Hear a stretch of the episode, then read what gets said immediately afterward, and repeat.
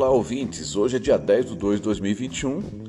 Agora são exatamente 6 horas e 3 minutos. A van acabou de sair aqui da autoescola, levando os alunos para a Formiga para fazer o exame teórico. Hoje nós estamos levando um conjunto de 10 alunos. Espero que tenhamos o máximo de aprovação, né? muito próximo de 100%, porque é uma etapa muito importante, é, onde que eles vão fazer o primeiro exame deles no processo então, quanto menos reprovação se tiver, melhor, para não levar trauma para o exame prático. É, quando eles estiverem retornando para a autoescola, nós vamos começar um processo novo, um processo que eu não vi nenhuma autoescola fazer ainda, não vi ninguém falar sobre isso ainda, que é o seguinte: as pessoas vão vir aqui para a autoescola, quem passar no, no exame teórico, e nós vamos fazer uma palestra com eles, explicando quais, quais vão ser os processos para aula prática, o que, que ele vai aprender, em qual momento que o instrutor é, vai passar é, as manobras para ele.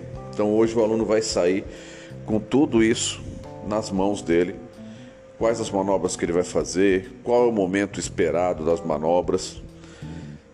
E a gente espera que isso ajude o instrutor a conseguir fazer com que com 20 aulas o aluno esteja apto a ir para o exame e apto para ser aprovado. Então é um processo novo que a gente vai adaptando ele conforme a gente sentir a necessidade, de acordo com o desempenho, de acordo com o resultado que a gente alcançar. Um abraço para vocês, até o próximo podcast.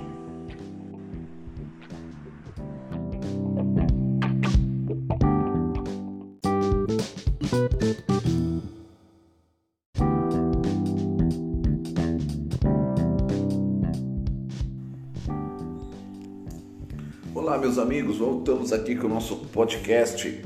Hoje é dia 10 de 2 de 2021 e vamos falar um pouquinho mais sobre aquela questão da fiscalização aqui em Arcos. Gente, fiquem atentos com o estacionamento local irregular. A, a Avenida Governador Valadares, a Getúlio Vargas eh, e a Jarbas, elas têm vagas específicas para a moto. Então, se você parar sua moto no local do veículo, você vai ser removido, multa e remoção do veículo. A mesma coisa o contrário, se você parar o seu carro dentro de uma vaga de moto, você também vai ser multado e removido. Outra coisa importante, eu acho que a Polícia Militar de Arcos não vai estar agindo dessa forma, mas a gente tem que prestar muita atenção nisso, é tomar cuidado com a vaga, que elas têm uma certa limitação ela tem um tamanho, ela tem uma pintura no solo e a gente deve obedecer essa limitação. Se você estiver ocupando duas vagas com seu veículo, mesmo que você estiver com a vaga na vaga de veículo, de carro, se você estiver com o seu carro ocupando duas vagas, você também pode ser multado e removido. Então, prestar muita atenção com isso, a gente percebe que tem pessoas que não estão atentas a isso, que estacionam comendo mais de uma vaga, se for por causa do tamanho do seu carro, isso já foi combinado com a Polícia Militar, né? Às vezes você tem uma caminhonete que ela passa um pouquinho o tamanho da vaga, não vai ser por causa disso que você vai ser removido. São pessoas que estão estacionando, é tipo largar o carro, né? ele para, come duas vagas, está com o carro estacionado no meio das duas vagas, aí sim esse carro vai ser removido. Ok? Um abraço para vocês e até o próximo podcast.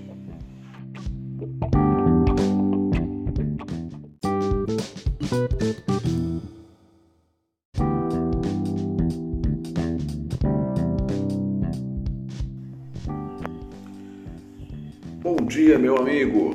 Hoje é dia 10 de 2 de 2021 e nós vamos falar um pouquinho sobre as bancas desse mês, né?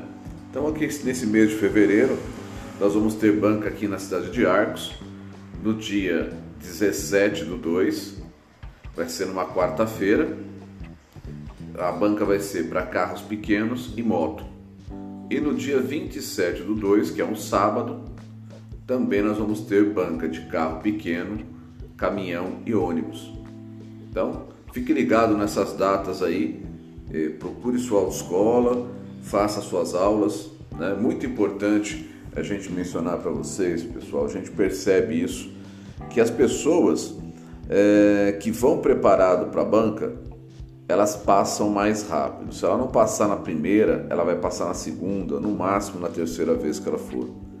Agora tem um grupo de pessoas que eles vão para a banca no risco, né?